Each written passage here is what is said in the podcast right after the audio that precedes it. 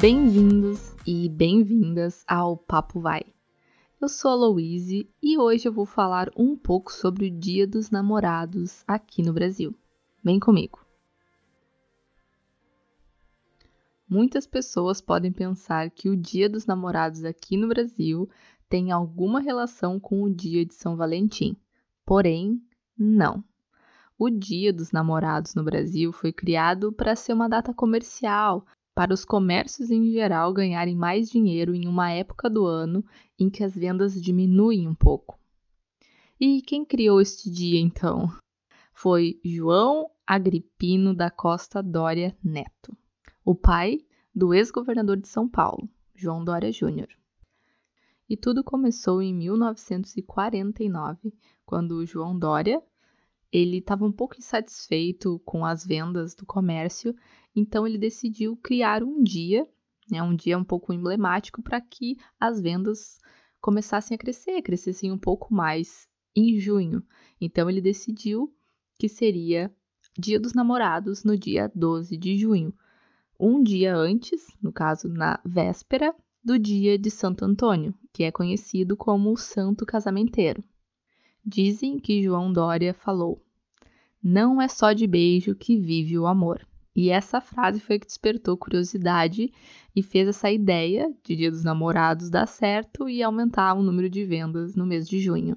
E realmente a data do Dia dos Namorados é uma data muito comercial. Os comércios fazem diversas campanhas, eles criam produtos exclusivos para o Dia dos Namorados, então realmente é algo que deu certo e continua dando. Agora eu vou falar um pouco sobre quem foi Santo Antônio. Santo Antônio nasceu em Portugal, na cidade de Lisboa, em 1195. Santo Antônio nasceu com o nome de Fernando. Ainda jovem, ele foi para uma escola em Coimbra e entrou para a Ordem de Santo Agostinho quando foi ordenado sacerdote. Fernando então decidiu pedir para entrar na Ordem de São Francisco, que a recém tinha sido fundada.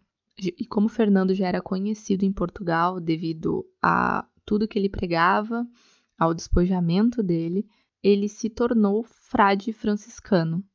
Então, ele deixou o nome de Fernando para trás e assumiu o nome de Antônio em homenagem ao Santo Antão. Na Itália, ele conheceu pessoalmente São Francisco de Assis e foi aí que São Francisco autorizou ele a ensinar teologia para os frades franciscanos em Bolonha. Depois disso, ele se tornou muito popular na Itália e na França.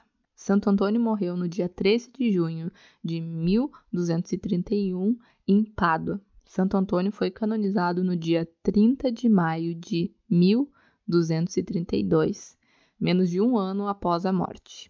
E por que Santo Antônio ficou conhecido como Santo Casamenteiro? As histórias contam que ele defendia que os casais deveriam se casar por amor e não por negócio. Mas por que Santo Antônio se tornou santo casamenteiro? A história conta que em Nápoles uma moça percebeu que sua família não teria dinheiro para pagar o dote necessário para que ela se casasse, como era de costume na época, e por isso ela se ajoelhou aos pés de uma imagem de Santo Antônio e pediu que ele fizesse um milagre por ela. Depois disso, milagrosamente, ele apareceu e entregou a ela um bilhete que dizia para que ela procurasse um certo comerciante, o qual lhe daria a quantidade de moedas que equivalesse ao peso deste papel. O papel, no caso, o bilhete. Ela encontrou o falado comerciante e deu a ele o bilhete. Então o comerciante colocou em um lado da balança o bilhete e no outro lado ele começou a adicionar os escudos de prata. Foram necessários 400 escudos de prata para que a balança atingisse o equilíbrio. E no momento em que a balança atingiu o equilíbrio, o comerciante se lembrou que em um momento anterior ele havia prometido o mesmo valor ao santo e nunca havia cumprido a promessa.